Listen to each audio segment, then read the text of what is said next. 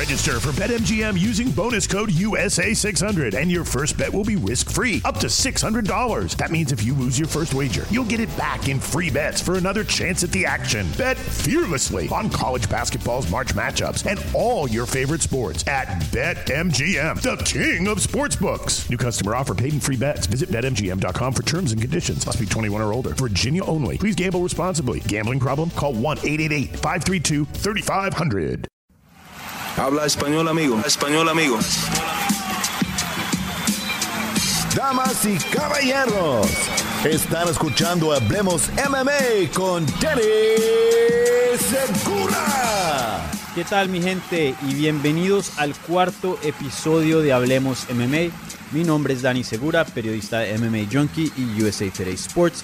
Y hoy hay muchísimo de qué hablar. Vamos a empezar con un repaso de lo que vimos este fin de semana en UFC 252 un pay-per-view que fue encabezado por una trilogía de peso completo entre Stipe Miocic y Daniel Cormier. Y bueno, más allá de la pelea estelar hubo bastantes peleas importantes que, quiero hablar y, y discutir aquí en el programa. Entonces empezaremos con ese repaso de los resultados. Luego en la mitad del programa vamos a hablar con Brandon Moreno, contendiente de las 125 libras en UFC. Y bueno, él pelea el 21 de noviembre contra Alex Perez, entonces yo sé que todavía falta bastante, pero sí estuvo en las noticias porque él era considerado, es considerado en mi opinión, es el contendiente número uno de esa división, pero le dieron, fue el, el title shot, la pelea de título a Cody Garbrandt, que está bajando de las 135 libras, entonces mucho de qué hablar con Brandon Moreno sobre eso, sobre la división, su carrera, su pelea contra Alex Perez, etc. Entonces eh, estaremos charlando con él en la mitad del show.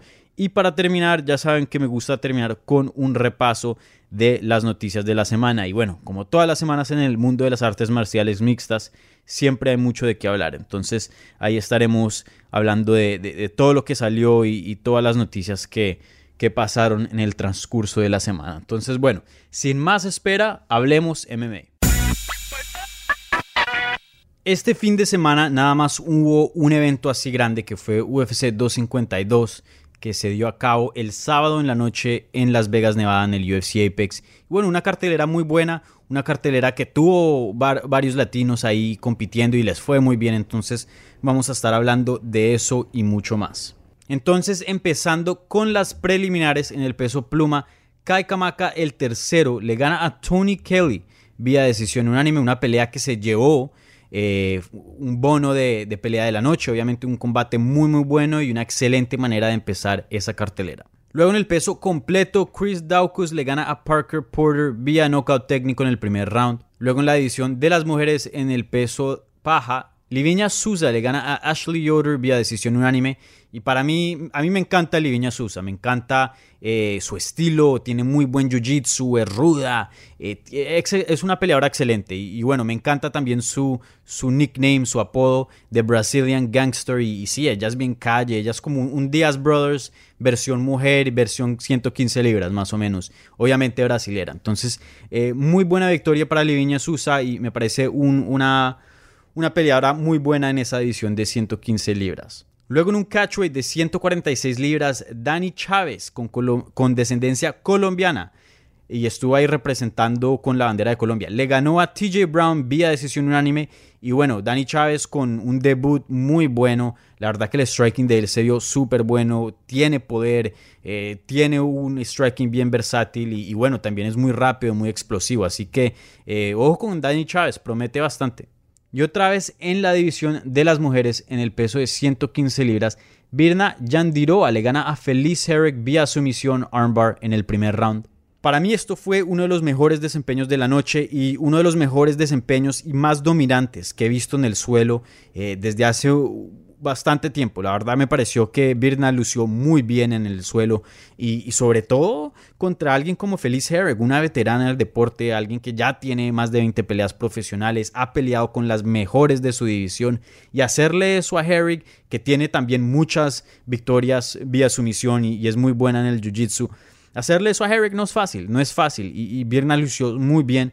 Para mí que es su mejor desempeño que hemos visto dentro del UFC Y bueno, una peleadora que toca echarle ojo en esas 115 libras, porque sí, yo creo que eh, ahora mismo de pronto no, no es que sea una amenaza para el título, pero sí puede llegar a hacer mucho sonido en esa división. Entonces, ojo con Birna. Luego, para cerrar en las preliminares, Vince Picheo le gana a Jim Miller vía decisión unánime, una pelea de veteranos, una pelea que estuvo bien dura, bien sufrida de ambos lados. Y bueno, felicidades a, Vince Picheo, es alguien que ya está cerca de los 40 años y, sigue teniendo victorias importantes dentro del UFC.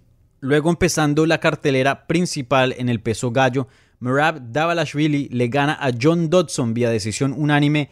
Y bueno, un combate bueno. La verdad que Merab todo este tiempo dentro del UFC se ha visto muy dominante. La verdad parece que nadie lo puede parar. Pero por primera vez, aunque fue una pelea bien dominante y ganó 30-27 en todas las, las carteleras de los jueces, le costó le costó porque John Dodson pudo parar muchos de sus derribes, tuvo una defensa de takedowns muy muy buena y le complicó la pelea en cuanto a eso, aunque bueno, Merab siempre fue el que estaba moviendo adelante, fue el que siempre estaba em, promoviendo la acción, fue el que siempre estaba dictando dónde iba a ir la pelea, entonces eh, un desempeño de todas maneras muy bueno para Merab, pero, pero tengo que decir, le, le costó contra John Dodson. Entonces, bueno, vamos a ver qué le sigue a Merab. Él quiere pelear contra Sean O'Malley, dijo que quería pelear eh, después de su pelea. Obviamente Sean O'Malley en ese entonces no había peleado, entonces no se sabía qué iba a pasar. Y, ya después viendo lo que pasó, que ahorita vamos a hablar de eso, pues quién sabe si le den esa pelea. Pero para mí, Jamrab o sea, bueno, ya con Dodson fue un escalón más, pero yo creo que sí ya necesita peleadores eh, en el top 10 o algo así, porque sí es, es una amenaza en esa división y es un peleador muy bueno en las 135 libras. Luego, en un catchweight de 149 libras, Daniel Pineda regresa al UFC después de creo que 6 años eh, estar fuera del octágono y le gana al hermano de Gilbert Burns, Herbert Burns, vía knockout técnico en el segundo round. Muy buen desempeño Daniel Pineda bienvenido otra vez al UFC y bueno, un peleador que ya es un veterano, cuando estaba en el UFC era jovencito, entonces eh, vamos a ver qué puede hacer Daniel Pineda en esta segunda etapa dentro del UFC. Luego en el peso pesado, Jairzinho Rosenstruck le gana al ex campeón Junior Dos Santos vía knockout técnico en el segundo round Jairzinho Rosenstruck otra vez comprobando que es uno de los strikers más peligrosos del peso completo, una precisión increíble, una técnica muy buena y un poder excelente. Entonces Rosenstruck sigue probando que, que sí es un contendiente al título en esa edición. Yo sé que venía de una derrota contra Francis Ngannou, pero la verdad es que Francis Ngannou ahora mismo es imparable y, y le puede, lo que le hizo a Rosenstruck se lo puede hacer a cualquiera. Entonces, la verdad no creo que esa derrota nos dijo mucho del potencial de Rosenstruck, pero esta victoria sí nos dijo bastante. Junior Dos Santos es un peleador que nada más pierde con los mejores. Ya ex campeón, tiene muchísima experiencia, muy buen movimiento, muy buen box, eh, un atleta excelente, muy buen condicionamiento. El único problema de Dos Santos, y, ya es entendible, obviamente con 36 años de edad y ya teniendo muchas peleas y, ha pasado por muchas guerras, la quijada no es la misma, la quijada no es la misma. Él no puede em, recibir los golpes que, que antes recibía cuando era más joven, entonces termina cayendo a la lona y bueno, eso fue lo que vimos. Vamos a ver qué le sigue a Rosenstruck, esa división del peso completo está muy interesante. Vamos a ver si Daniel Cormier sí hace su retiro oficial, si Stephen Miocic también se retira, que no parece. Si John Jones sube al peso pesado, quién sabe. Eh, quién sabe, vamos a ver qué pasa. Pero para mí, Rosenstruck es uno de los mejores peleadores de esa división y se merece pelear contra alguien top. Y para Junior Dos Santos, no sé qué le va a seguir al brasilero. Eh, sigue peleando bien en mi opinión. Obviamente no era el peleador que antes era, pero no me parece un mal peleador. Y, bueno, como dije, todavía es alguien que tiene bastantes skills, bastantes habilidades. Entonces vamos a ver qué le sigue a él. Pero en mi opinión, ya con el top 5 no puede competir.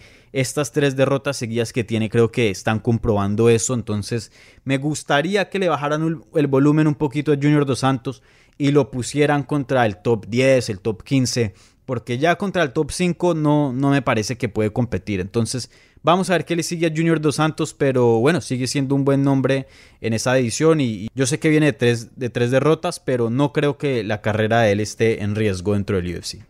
Y en la pelea coestelar, Marlon Chito Vera, que estuvo en el programa pasado hablando justamente de este combate, le ganó a Sean O'Malley vía knockout técnico en el primer round.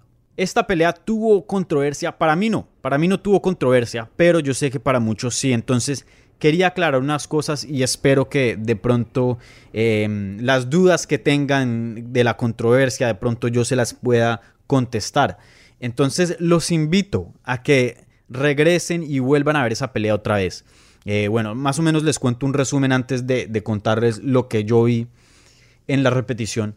Pero bueno, la pelea empieza, una pelea muy reñida, una pelea donde Marlon Vera tuvo sus momentos, sean O'Malley también tuvo sus momentos, bastante movimiento, no hubo así un strike, algún golpe que, haya sido muy significante. La verdad estaban como en la etapa apenas que están empezando y están viendo eh, cómo reacciona el otro y, todo eso. Entonces, bueno, empieza así la pelea y, bueno, una pelea relativamente eh, reñida y faltando tres minutos, tres minutos señores, tres minutos en el reloj Marlon Vera conecta con una patada en la rodilla a Sean O'Malley y ahí mismo, inmediatamente Sean O'Malley siente algo mal. O sea, se le puede ver en la cara, inmediatamente cambia de posición. Estaba eh, apoyado en su pierna derecha y cambia a la izquierda poniendo su pierna derecha atrás.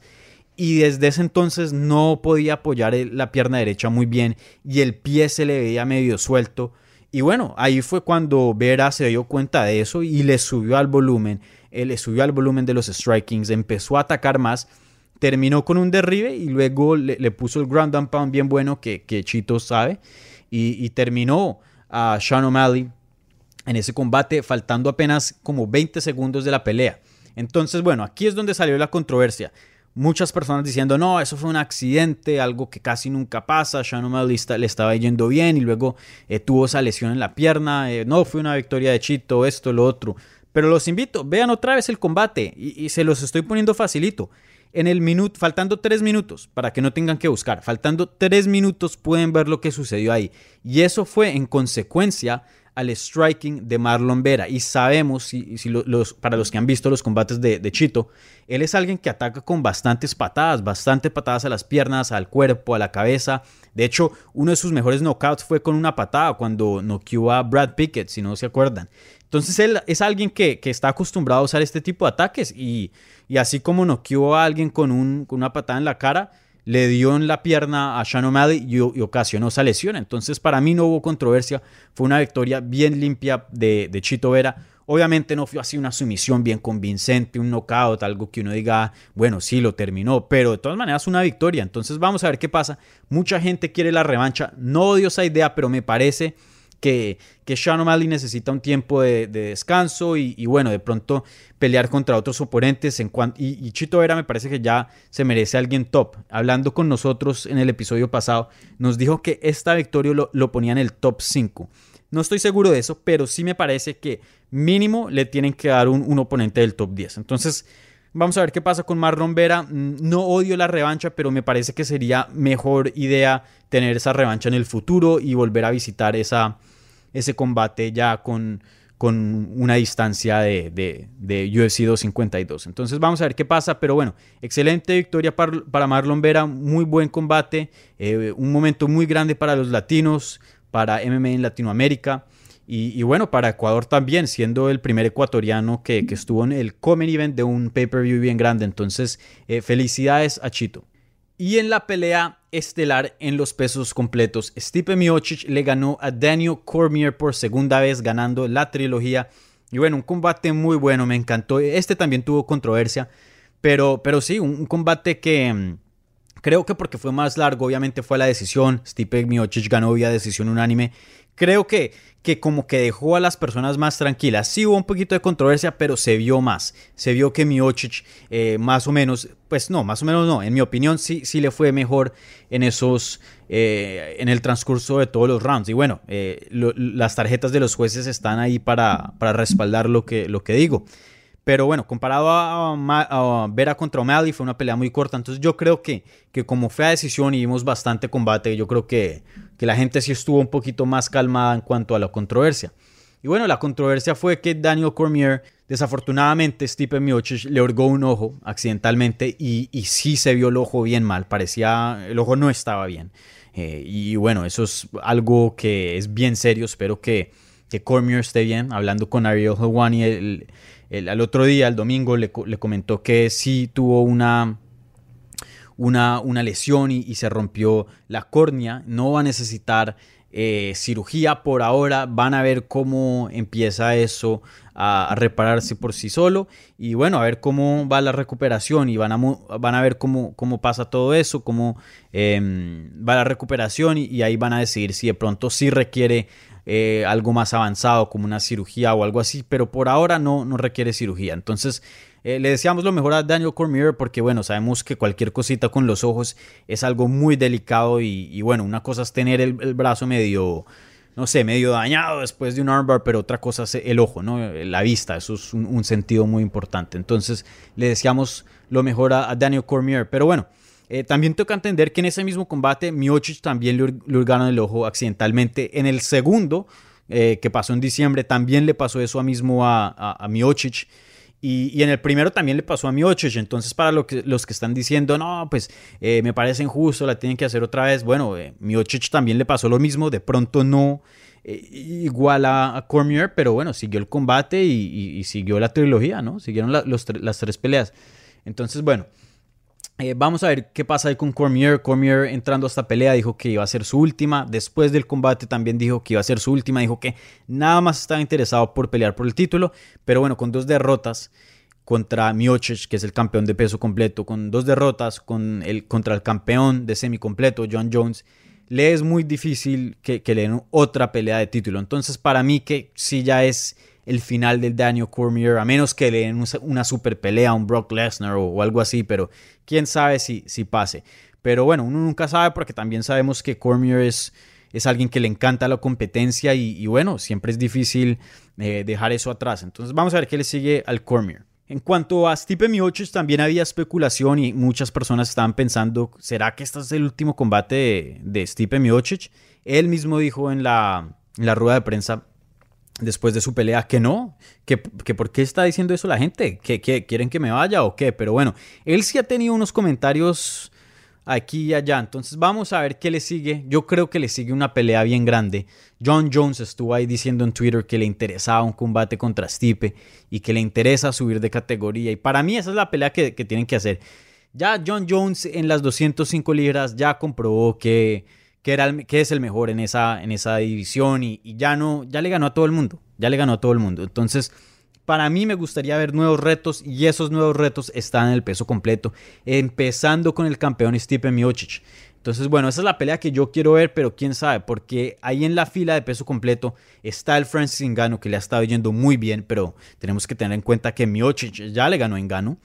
Y aunque bueno, Engano me parece que ya es un peleador diferente comparado a esa primera vez que pelearon. Pero bueno, vamos a ver qué pasa ahí. También está Curtis Blades, otro peleador muy bueno. Y bueno, como mencionamos hace poquito, Rosenstruck eh, consiguiendo una victoria bien impresionante, eh, bien buena contra Junior Dos Santos. Entonces, tiene bastantes opciones en el peso completo y tiene tremenda opción también con el campeón John Jones, eh, el campeón de las 205 libras. Entonces vamos a ver qué le sigue a Miocic. Lo que sí quería decir es que para mí Miocic es el mejor peleador, eh, el mejor peso completo que, ha existido, que, ha tenido el UFC. No voy a decir que en, todas las artes marciales mixtas, para mí el mejor que, ha competido en el peso completo es Fedor Emelianenko y tiene un muy buen récord y, tiene eh, el récord para, comprobar eso. Pero en cuanto al UFC, yo creo que con este combate Miocic pasó a Ken Velázquez, quien, quien yo pensaba que era el mejor. Eh, eh, peso completo de toda la historia del UFC. Pero ya con, con, este combate, ganándole dos veces a Daniel Cormier, siendo la persona que ha defendido más el título de peso pesado, yo creo que eso ya es suficiente para declararlo el mejor peso pesado de la historia del UFC. Entonces, felicidades a, mi, Miocic, obviamente es, es bien eh, algo que admirar, ganarle a Cormier dos veces, que es un, peleador muy bueno. Entonces, tremenda victoria para Stipe Miocic y bueno, vamos a ver qué le sigue porque tiene opciones. Y con eso concluye los resultados de UFC 252. Eh, una, una, cartelera muy buena y, bueno, yo creo que este momento fue histórico. De pronto no se siente así muy grande, pero yo creo que en unos años cuando miremos atrás vamos a ver lo que vimos el sábado por la noche como algo histórico, porque la verdad que esa trilogía estuvo muy buena y fue entre eh, dos de los mejores que, que, que han habido en el peso completo. Entonces, excelente trilogía. Entonces, con eso concluye los resultados de UFC 252. Ahora vamos a la entrevista de la semana. Hablemos MMA con Danny Segura. Bueno, ahora se une al programa uno de los mejores peleadores de las 125 libras. Se puede decir que fácilmente uno de los contendientes top de esa división dentro del UFC. También uno de los mejores analistas de las transmisiones de UFC en español. Sí, señor. Estamos hablando con The Assassin Baby, Brandon Moreno, que se une ahora al programa. Brandon, ¿cómo estás? Y bienvenido a Hablemos yeah. Dani, gracias, gracias por la invitación. Ya me la habías prometido y ya me estás cumpliendo. Muy bien.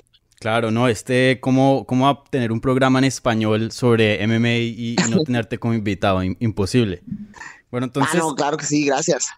Sí, no, no, no, el gusto es todo mío. Y bueno, eh, tengo que hablar bastantes cosas contigo. Obviamente tienes una pelea en UFC 255 el 21 de noviembre contra Alex Perez pero esa, era, no era la, esa no era la pelea que estábamos esperando. Eh, todo el mundo pensaba que ibas a pelear contra el campeón Davison Figueredo después de que Davison le ganó a Joseph Benavides. Y, bueno, él, él, en, redes había dicho que aceptaba, que quería pelear contigo, tú también. Todo parecía dar que se iba a dar esa pelea y, bueno, ahora como sabemos Davison en esa misma cartelera va a estar peleando contra Cody Garbrandt. Entonces, primero que todo, hermano, ¿qué pasó ahí? Hermano, creo que es, creo que es, es muy obvio, ¿no? Creo que fue muy, muy obvio la decisión de UFC. Creo que aquí lo que pasa es que, que es una estrategia que UFC utiliza mucho y que sí, la verdad es que eh, duele en diferentes ocasiones, pero por ejemplo, cuando aplican este tipo de, de, situaciones con algún estadounidense, con algún brasileño, que hay tantos peleadores y hay tanto representando un país, es como que, ah, bueno, o sea, sí, qué, qué, feo por el peleador, pero, pero pues ni modo, ¿no? Aquí, o, sea, para mi país, para México, que realmente estamos luchando poco a poco por, por subir a, los grandes escenarios y subir a los grandes puestos dentro de las eh, promociones grandes, o sea, duele, duele, porque nunca hemos tenido un campeón, nunca hemos tenido, mm. o sea, hemos tenido los peleadores mexicoamericanos que, claro, están orgullosos de su sangre, pero nunca eh, hemos tenido a un peleador 100% mexicano que pelee por el título, mucho menos campeón. Entonces creo que por ahí se sintió más, ¿no? Como que dolió más a nivel país. Eh, era un hecho que yo era el que seguía y mm. era un hecho que Cory Garbrandt eh, no lo merecía pero simplemente mm, creo que ahorita UFC necesita el dinero, ¿no? No, no hay taquilla, estamos en medio de una pandemia, eh, no hay público, entonces UFC necesita ingresos, necesita ingresos, ocupa los pagos, los pagos por evento porque no puede meter público, tiene el, dinero de los patrocinadores y los contratos televisivos, pero sin duda quiere tener el pay-per-view bien asegurado. Eh, yo no, no lo tomo para nada personal, Entiendo completamente que no muevo la aguja como lo hace Garbrandt. No es la superestrella Garbrandt, pero yo sé que tiene mucho más nombre, tiene más seguidores, es un ex campeón en el peso gallo. No lo entiendo, no, no lo tomo personal. En el momento me dolió, claro que sí pero creo que cada vez iba sonando más fuerte y creo que eso me hizo asimilarlo mucho más fácil el, hecho de que era muy probable de que me quitaran el combate. Y está bien trato de, estar enfocado de estar centrado y tomar todo de la manera más positiva posible porque si me centro en, pensamientos negativos y en estar enojado creo que no, no voy a lograr nada claro sí no siempre es mejor tener una, mente positiva eh, en vez de negativa obviamente. Y, bueno eh, muchas personas cuando pasa este tipo de situación, como dijiste, esto no es la primera vez que pasa, ha pasado muchas veces en la historia del UFC. Y, bueno, los peleadores que están en la posición que, tú estás, contendiente número uno, usualmente tienen dos opciones.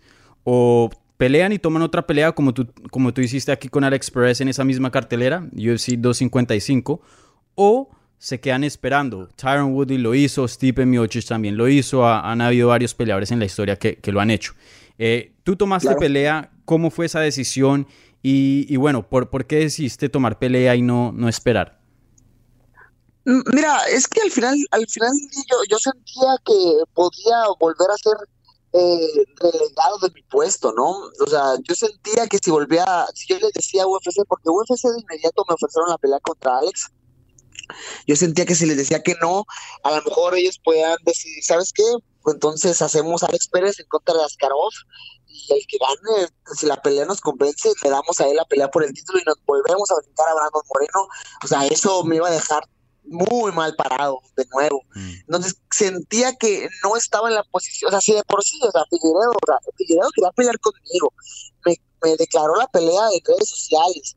Eh, él dijo en entrevistas anteriores que no quería pelear contra Garban, quería que se respetara el ranking, que, que, que demostrara primero que puede dar el peso y quería respetar el, el, el ranking oficial, pero aún así UFC no le importó. Entonces, imagínate, Figueredo como campeón no puede, no está en la posición todavía de tomar decisiones. Imagínate yo, o sea, Mm. yo siento que me iban a hacer a un lado muy, muy fácil. Entonces, eh, sentía que era el, no era el momento de esperar, sentí que eh, era el momento correcto para tomar el riesgo, porque Alex Pérez es una pelea bien complicada, es una pelea Sí. que se puede perder. O sea, pero no sé, prefiero tomar el riesgo ahorita que me siento fuerte, física, eh, mentalmente, soy un peleador más maduro y tengo mucha hambre. Entonces, prefiero tomar el riesgo ahorita, ¿no? Claro. Y, y cuando se van estas negociaciones, obviamente eh, son negociaciones un poquito distintas porque no es una pelea co- común y corriente. Pero te, te dijeron, te aseguraron, esta pelea con Alex Pérez sí va a ser eh, por el, el contendiente número uno de esa edición, porque pues, pues no sé cómo fueron las negociaciones, pero al ver que la pusieron en la misma cartelera, todo aparente eh, apar- eh, muestra que sí. Sí, todo, se, todo llegó a un arreglo muy rápido y según palabras textuales del, del matchmaker, eh, me prometieron eso, gana la pelea y, y, desde, y te vas por el título, o sea, ya sin sorpresas, sin una, una especie de, de imprevisto, tú ganas tu pelea contra Alex Pérez y te damos la pelea por el título.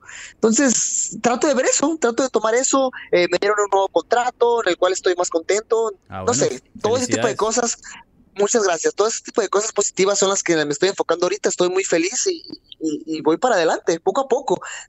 El peleador siempre eh, latino, y no el peleador, simplemente los latinos en general siempre tenemos que remar contra marea y trabajar al doble y, no me niego a eso, ¿no? Yo, yo estoy contento y sigo para enfrente.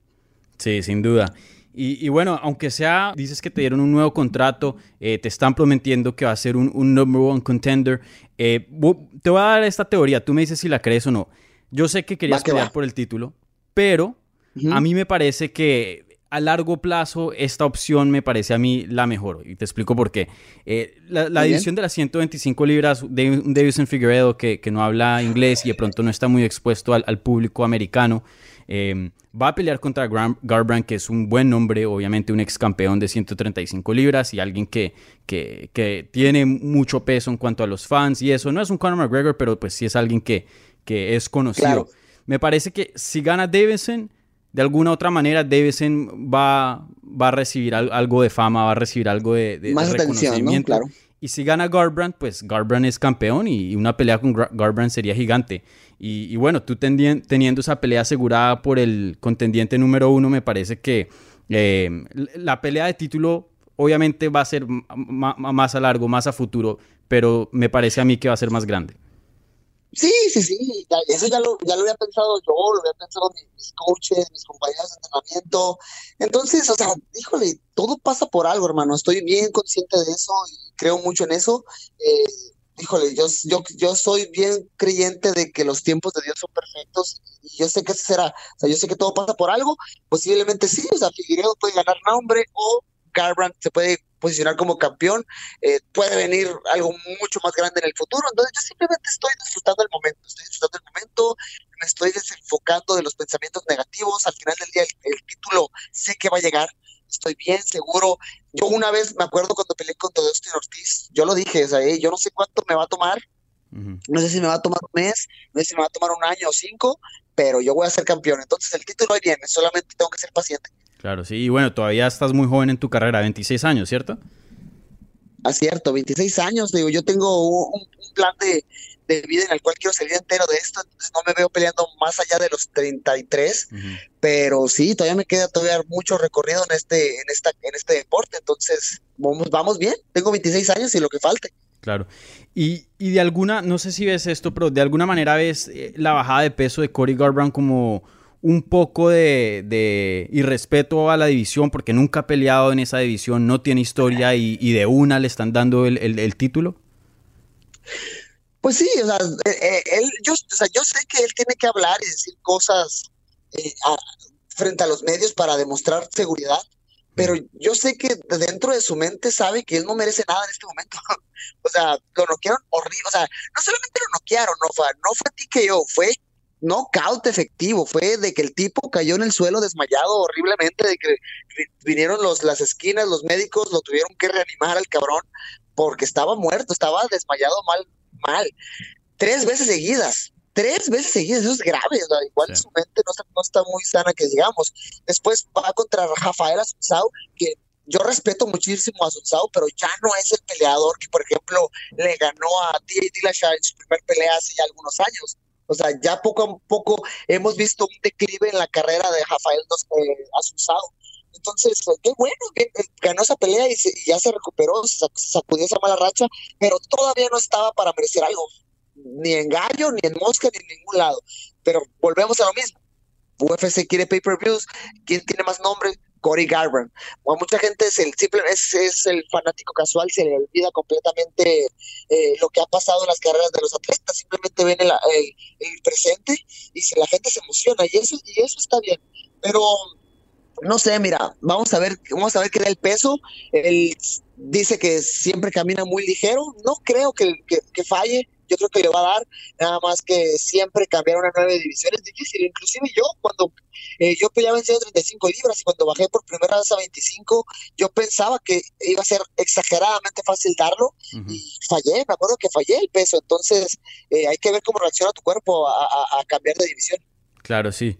Y, y esa es la otra ¿Cómo crees, tú, tú vas a, más, o menos te habló la UFC de, la posibilidad de pronto más o menos quedarte ahí pendiente de, ser un oponente de reemplazo? Porque pues como, como dijiste, Corey Garbrandt nunca ha dado ese peso y 125 es, es bien ligero. Sí, definitivamente. De hecho, yo les dije, hey, ¿saben qué? Si no voy a pelear por el título, pues no sé, denme una pelea en octubre, en septiembre inclusive. O sea, no, no, no sé por qué tendría que esperar tanto. Pero no, ellos insistieron en, que fuera en noviembre, igual para mantenerme ahí de reemplazo y, pues también tengo que estar consciente de esa posibilidad. Obviamente, cuando peleas por el campeonato quisieras estar 100% centrado en un solo rival, pero ese tipo de, oportunidades no se dan dos veces en la vida y, mm. y hay que estar listo para todo. Entonces tú, tú la tomas sin pensarlo, de una. Sin pensar, sin pensar de una, yo me pego el tiro. Oye, y, me ha encantado mucho tu trabajo como analista en las transmisiones de UFC Español. Eh, me parece que haces un muy buen trabajo. Y, bueno, analiza cómo, es esa bajada de, peso de Cody Garbrandt, porque como dijiste, es alguien que ha sido noqueado en las 135 libras y hemos visto por la historia, por muchos años ya de, de ver MMA, que a veces pasa muy a menudo que cuando los peleadores bajan a, un peso muy liviano, eh, esa, la quijada no les aguanta lo mismo que, les aguantaba en otras divisiones. ¿Piensas que, que, de pronto le va a afectar? También tenemos que tener en cuenta que es un peleador que es muy veloz, usa su velocidad en 135 libras, pero bueno, viéndolos a ustedes en 125 ya son peleadores más rápidos. Claro, es que hay muchos factores, tampoco no se le puede todo eh, eh, adjudicar al corte de peso. Muchas veces los peleadores la, libran y simplemente si los, to si los tocan, los tocan. ¿Sí me entiendes? Si les dan un golpe fuerte, no necesariamente tiene que ser por el, corte de peso, pero puede influir, claro que sí. Cody Garbrandt ha declarado que está, que siempre está muy ligero, que cuando pelea en 135 libras inclusive ni, ni siquiera tiene que cortar tanto, que rebota muy poco. Eh, entonces, vamos a ver, yo lo quiero ver, lo quiero ver. No creo que batalle, no creo que batalle nada más que te en mi experiencia personal, yo siempre estoy bien, eh, tengo ese recuerdo bien presente, que mm, yo daba las 35 también bien fácil. Yo me acuerdo que tenía, híjole, 19, 20 años cuando todavía peleaba en el peso gallo. Eh, yo decía, no manches, va a ser súper fácil dar el peso mosca. Y me acuerdo que estaba bajando y algo le pasó a mi, cuerpo, a mi cuerpo, llegué como a 129 y hasta ahí llegué, no, no pude bajar más. Eh, tuve que dar el, el porcentaje de, mi cheque, no sé qué me pasó, yo estaba bien triste, ¿sabes? Dije, ¿qué, ¿qué, onda? O sea, yo hice todo bien, algo pasó con mi cuerpo. Ya después fue muy fácil, eso, ya después sí fue muy fácil y di las 125 libras sin problema, pero recuerdo que la primera vez me costó, me costó mucho. Entonces quiero ver a, a Cory Garbrandt también, o sea, lo que tú mencionas, Cory Garbrandt tiene ya el, problema de, que ha sido tocado de la quijada tres veces seguidas, feo. Eh, vamos a ver si no le afecta. Son muchos factores. Claro, sí. Y bueno, no, nos podemos olvidar que también tienes eh, un, estamos hablando aquí de Davidson y de Corey Garbrandt, pero Alex Pérez es un muy buen oponente. Y, para mí, las mejores manos, el, mejor boxeo de las 125 libras está entre eh, tú y, Alex Pérez. Me parecen los dos con, el mejor boxeo de la división. Eh, ¿Tú ves ese combate así que más o menos va a definir quién es el mejor boxeador de, de esa categoría? No, mira, yo, o sea, yo sé que Alex es muy bueno, sé que Alex es duro, eh, sé que sus manos son, son peligrosas, pero creo que todavía no las utiliza realmente para lastimar. Creo que quiere cerrar la distancia, creo que quiere tumbarte, controlarte, tiene un background de, lucha muy bueno. No sé, creo que por ejemplo con Formiga, que Formiga es un peleador buenísimo en el área del jiu-jitsu brasileño, fue una pelea diferente, ¿no? Que trató de mantener más de pie, porque sabía de lo peligroso que es Formiga en el suelo.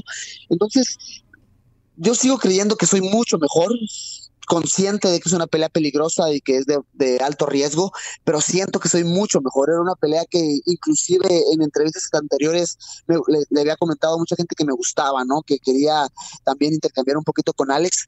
Eh, siento que pega pesado, que pega mm. fuerte, que patea muy bien pero creo que mi explosividad, mi, rapidez puede ser una ventaja, ¿no? También, no sé, siento que tengo la experiencia, si bien ella ha peleado con, eh, con Benavides, con Formiga, fuera de ahí, ha peleado con puros peleadores fuera del top 15, no sé, Mark de la Rosa contra Jordan Espinosa, o sea, yo he peleado con Ortiz, he peleado con Smolka, inclusive las que las que he perdido han sido hasta decisión en contra de Pettis y en contra de Alexander Pantoja, entonces creo que mi récord tiene mejores nombres y, tengo que aprovechar eso, sin, y obviamente, repito, sin dejar de lado lo peligroso que, que puede ser Alex. Claro, sí. No, y va a ser un combate muy bueno, va a estar en la cartelera de UFC 255 el 21 de noviembre, la misma cartelera donde Davison Figueroa va a defender su título contra Cody Garbrandt. Bueno, Brandon, eh, muchas gracias por la entrevista, por el tiempo. Eh, me, estoy muy feliz que te hayan dado un nuevo contrato. Espero que, pues, obviamente te, hayan dado más plata y todo eso. Y, bueno, también muy contento con, con la oportunidad porque eh, hoy en día ya la UFC como que no da muchos eh, combates que son como ya eh, designados para el contendiente número uno. Entonces, bueno, tener eso siempre, siempre es bueno, ¿no? Saber por qué uno está peleando. Hermano, también no creas, o sea, a mí me dicen eso, o sea, yo estoy bien alerta de que cualquier sorpresa siempre es una posibilidad. Yo también ya me sentía bien seguro de la pelea por el título esta vez, entonces yo quiero trabajar, quiero subirme a tirar golpes con un tipo dentro del octágono y disfrutar el momento, porque al final del día el, el cinturón vas y lo compras en línea por 500 dólares y ya, ¿no? O sea, cinturón simplemente es un, símbolo, pero lo que realmente cuenta es subirte al octágono y ganarle al tipo que tienes enfrente. Y eso es lo que más me importa en este momento. Eso es verdad. Bueno, Brandon, muchísimas gracias por la entrevista. Mucha suerte en noviembre y estoy seguro que, hablaremos eh, más cerca a la fecha del combate. Primero Dios ese será, hermano. Muchas gracias por el espacio.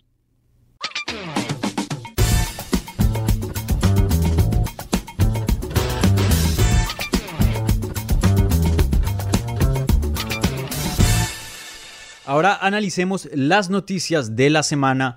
Eh, no hubo así muchísimas noticias como la semana pasada, pero de todas maneras hubo bastantes noticias. Eh, una noticia también involucrando a, una, a un guest de Hablemos MMA, entonces ahorita vamos a, a repasar eso. Entonces, bueno, empecemos con las noticias de la semana. Resulta que Valerie Lureda, que estuvo en el segundo episodio de Hablemos MMA, eh, uno de los mejores prospectos de Bellator ahora mismo, con alguien que tiene muchísima atención, apenas 22 años de edad, 3 y 0 como profesional, extendió su contrato con Bellator por peleas múltiples. Entonces, bueno, ya tenemos asegurado que vamos a ver mucho más de Valerie Loreda, que no se va a ir al UFC, que no se va a ir a otra promoción y se va a quedar en Bellator. Entonces, bueno, felicidades a Valerie Loreda por otro contrato con Bellator. Siguiendo en las 125 libras del peso femenil, resulta que la ex peleadora del UFC, Paige Van Sant, después de haber probado el mercado libre, firmó con Bernoco FC, que es boxeo a puño limpio.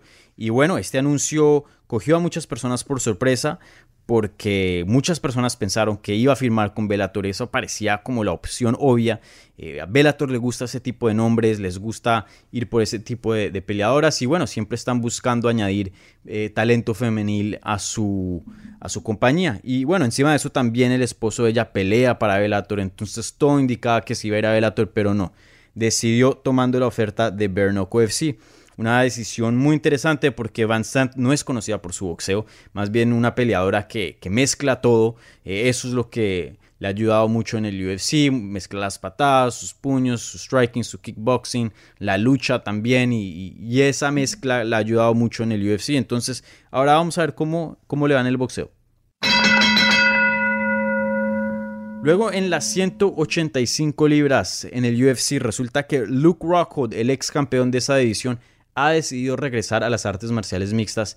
Él en noviembre, después de su derrota contra Jan Blachowicz, que, perdió muy feo, fue un knockout en las 205 libras, eso fue cuando intentó subir eh, una categoría.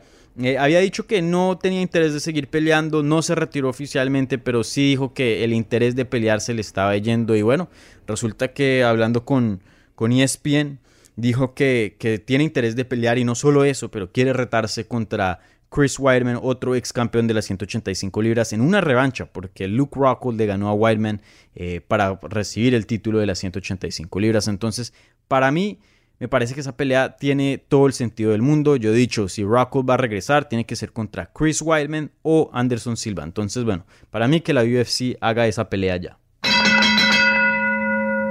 Y por último, en cuanto a noticias, ya habíamos hablado de esto anteriormente en uno de los episodios, pero eh, ya hay más sustancia y, hay más desarrollo en esta historia.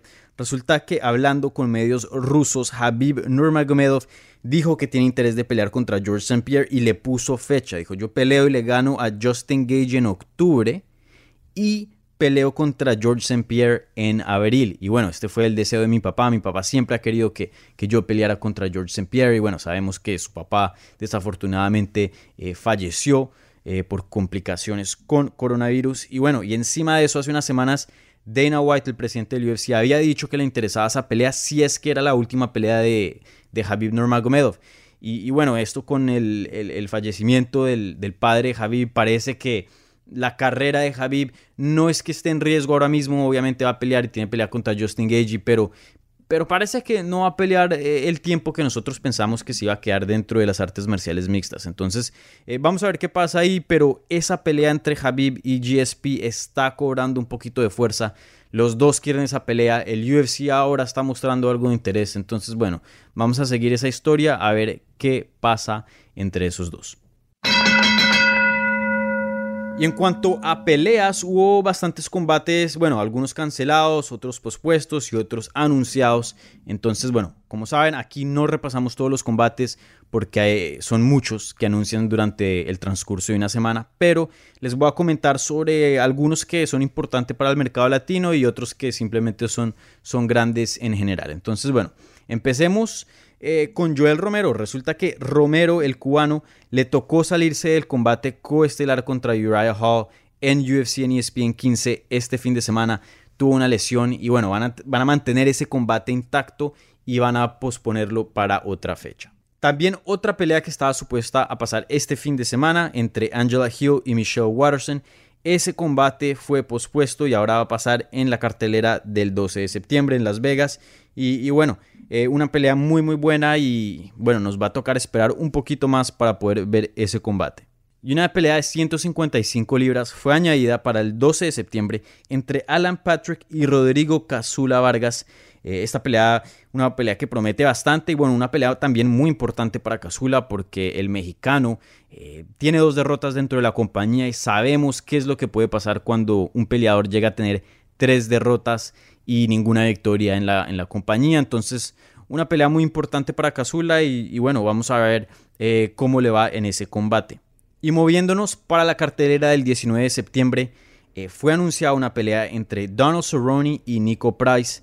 Una pelea de 170 libras, una pelea muy buena. Me encanta esta pelea. Donald Cerrone siempre pone combates muy buenos y Nico Price igual. Entonces, ya un combate que promete mucho y hasta ya es un candidato para, para pelea de la noche. Y en esa misma cartelera, esto todavía no es oficial, pero Colby Covington y Tyron Woodley ya tuvieron un acuerdo verbalmente para hacer el evento estelar de esa cartelera el 19 de septiembre y bueno, no es oficial, pero todo indica que esa pelea eh, la van a hacer para, para esa cartelera y va a ser evento estelar y bueno, una pelea que tiene mucha historia, ya esos dos llevan una rivalidad ya por años, se llevan hablando en las redes y, en entrevistas y eso del uno al otro. Entonces, bueno, por fin van a, van a pelear y, estoy seguro que va a ser un combate eh, que muchos fans están esperando. Y por último, Cynthia Calvillo va a pelear contra Lauren Murphy. Otra vez no oficial, pero sí hay un acuerdo verbal. Y, bueno, esta es para UFC 254 que va a pasar el 24 de octubre. Todavía no se sabe dónde va a pasar. Puede que pase en Las Vegas, puede que pase en Abu Dhabi. Entonces vamos a ver. Pero sí, una pelea muy importante para Calvillo porque si no, si no se acuerdan, ella le ganó a Jessica y que en el momento era la contendiente número uno en su debut en las 125 libras. Entonces me imagino que esta victoria le puede conseguir un título, una pelea por, por el título o de pronto esta y, y otra más. No sé, pero lo que sí se sabe es que está cerquita por una pelea de título. Y con eso concluye el cuarto episodio de Hablemos MMA. Espero que les esté gustando este show. Yo ya me siento mucho más eh, cómodo haciendo este programa y bueno, ya, ya es como parte de la rutina, ¿no? Ya cuatro episodios, ¿no? Entonces, bueno, también espero que sea parte de la rutina de ustedes porque se vienen muchos más episodios. Como siempre, gracias a todo el mundo, a USA Today, a ustedes por escuchar este programa, a Brandon Moreno por acompañarnos en el programa de hoy y bueno, muy buena entrevista y, mucha suerte a él en su combate contra AliExpress. Entonces, bueno, ustedes ya saben, síganos en Twitter, Instagram y Facebook en arroba Hablemos.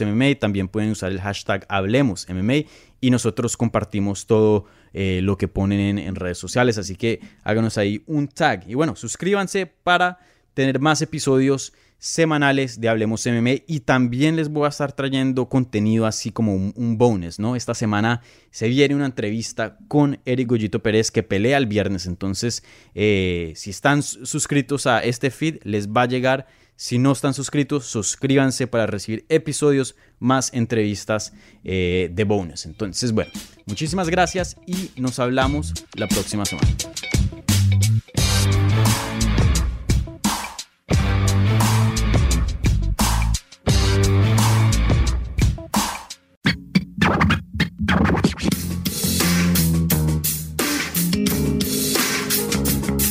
Gracias por escuchar Hablemos MMA. Si les gustó el show, los invitamos a que se suscriban en su plataforma favorita de podcast para recibir episodios semanales. También déjanos tu review o cualquier comentario. Pueden seguir Hablemos MMA en Twitter, Instagram y Facebook en arroba Hablemos MMA. Y me pueden seguir a mí en arroba Dani Segura TV. Hablamos la próxima semana.